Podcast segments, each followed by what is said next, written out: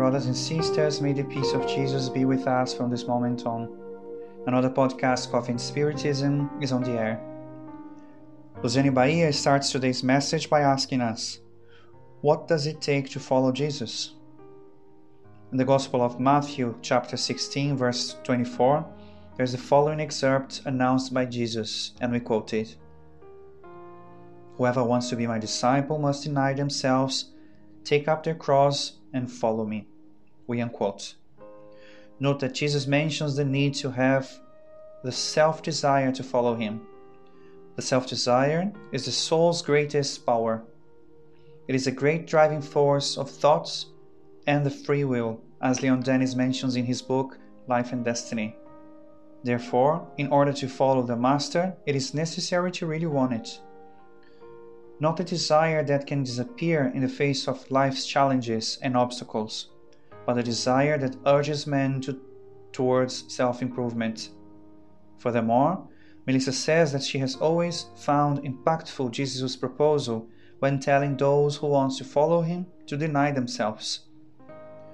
How should we lose our personal individuality? Would it not be contradictory if Jesus himself invited one's will to be the master of their own actions.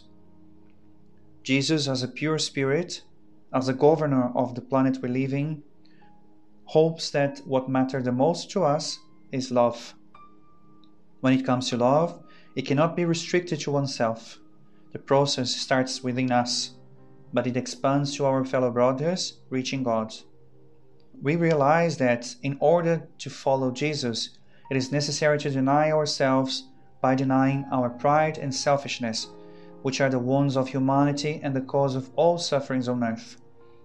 We must identify that there is much to be done towards the common good, where the work of the kingdom of God is greater than humanity's personal interests in remaining in individualism, separatism, and pre- prejudice. It is necessary to silence our own illusions to shelter the truth allowing it to illuminate us in full. Jesus even tells us that we must take our own cross and follow him. That cross that once symbolized punishment and sin, which by following Jesus transformed itself into liberation and immortality. When we analyze the shape of the cross itself, the horizontal beam could symbolize our personal habits, our difficulties, that we still need to overcome, or even our needs for material things and self survival, because we are in a physical body, which is essential for our performance in the earthly journey. If we look at the vertical being, we can compare it to everything which is the most transcendental in the human beings, all that is the most divine. We can compare it to the verticality of all grandiose aspirations, but also to our conquered achievements, which are our true virtues.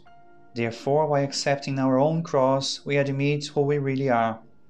Jesus expects us to be fully aware of our difficulties, but also aware of our victories. This makes this journey full of mercy because, in order to follow Jesus, perfection is not required of us but the real desire to overcome our evil inclinations, as the consoling doctrine of the Spirit teaches us.